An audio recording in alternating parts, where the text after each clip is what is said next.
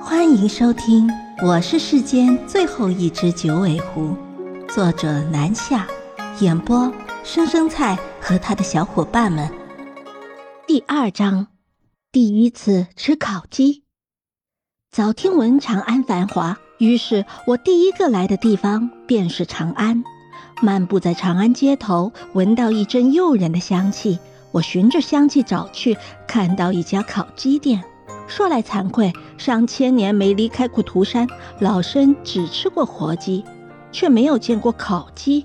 当即十分没见识的三步并作两步，冲过去抓起一只烤鸡，在店小二震惊的目光中，抱起一只黄金诱人的烤鸡就开啃。一瞬间，只觉得香气浓郁，酥脆的鸡皮在唇齿间爆开。伴随着辣椒、细盐、花椒等多种调味料的香气，在嘴中氤氲开来，美味无穷。几分钟就解决了半只烤鸡，那店小二才呆呆地提醒道：“这位姑娘，你要要不先把钱付了？”我想也没想，脱口而出道：“叫什么姑娘？没礼貌，要叫祖宗。”迎着店小二奇怪的目光，我立刻意识到自己这是在人间，赶忙改口疑惑道：“你说什么钱？钱是什么？原谅老身，这是第一次来人间，习惯了平日里在涂山走到哪里都可以随便拿的日子，一时间没有反应过来，人间吃东西是要给钱的，而恰好我身上那时一分银子也没有。不过。”这不代表老身穷，平日里逢年过节，那些个胡子猢狲来拜访我，都会送不少礼物。这人间的金银财宝自然是少不了的。不过因为没用过，所以都被我丢在涂山了，自然身无分文。这就尴尬了。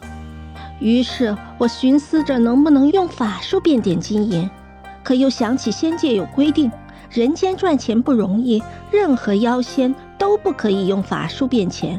这店小二看我一身衣服装扮，怎么也不像是吃霸王餐的，结结巴巴的问：“您不会没没没钱吧？”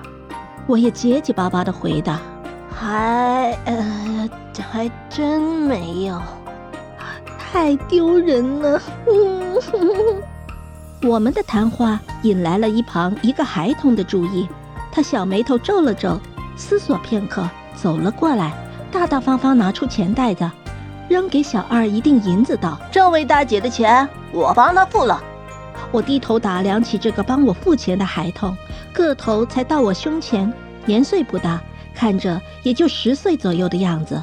他脚踏一双祥云靴，身穿金丝袄，腰间还奇怪地挂着一把和他年龄不怎么相称的大剑。不过我的关注点明显不在他的穿着上，而是。他刚刚叫我什么，大姐？太太太太太没礼貌了吧！这大姐什么鬼啊？我看起来有这么老吗？我立马板起脸道：“瓜娃子没礼貌，要叫我姐姐，知不知道？”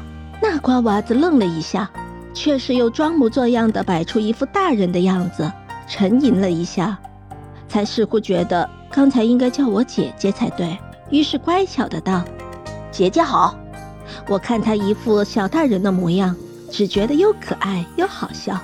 我于是好奇地望着他身上那一把大长剑，问道：“你小小年纪背那么大一把剑做什么？”男孩子挺了挺胸脯道：“哼，我这叫做腰悬长剑，阔步长安，走的是侠士风范。”我越发觉得他可爱。然而不待我再好生问问，不远处一个身穿紫色华裳的美貌中年妇女就喊道：“洛子涵。”和人聊什么呢？该走了。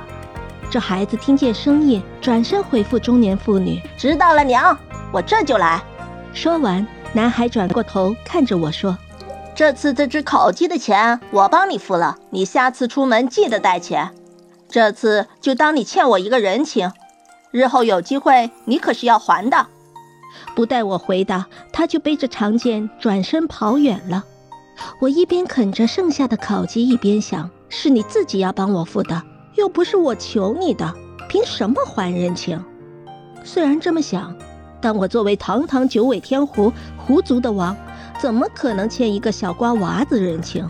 于是我开开心心的在长安逛了一日后，在夜里找了个隐秘的地方，摇身变回我的九尾狐本体。为了避免引来周围普通狐族的膜拜，我又施法隐去了九尾，这才回忆了下白天里洛子涵的气息，追寻着气息找去。洛子涵的气味在将军府里头最为浓郁。我无视将军府门前那些道士贴的防妖符，钻进将军府，在将军府里转了一圈，最后在洛子涵的别院里看到了他。我这才知道，洛子涵是将军府的少公子。我不知道该如何还人情，于是打算先在将军府里歇下，等待机会。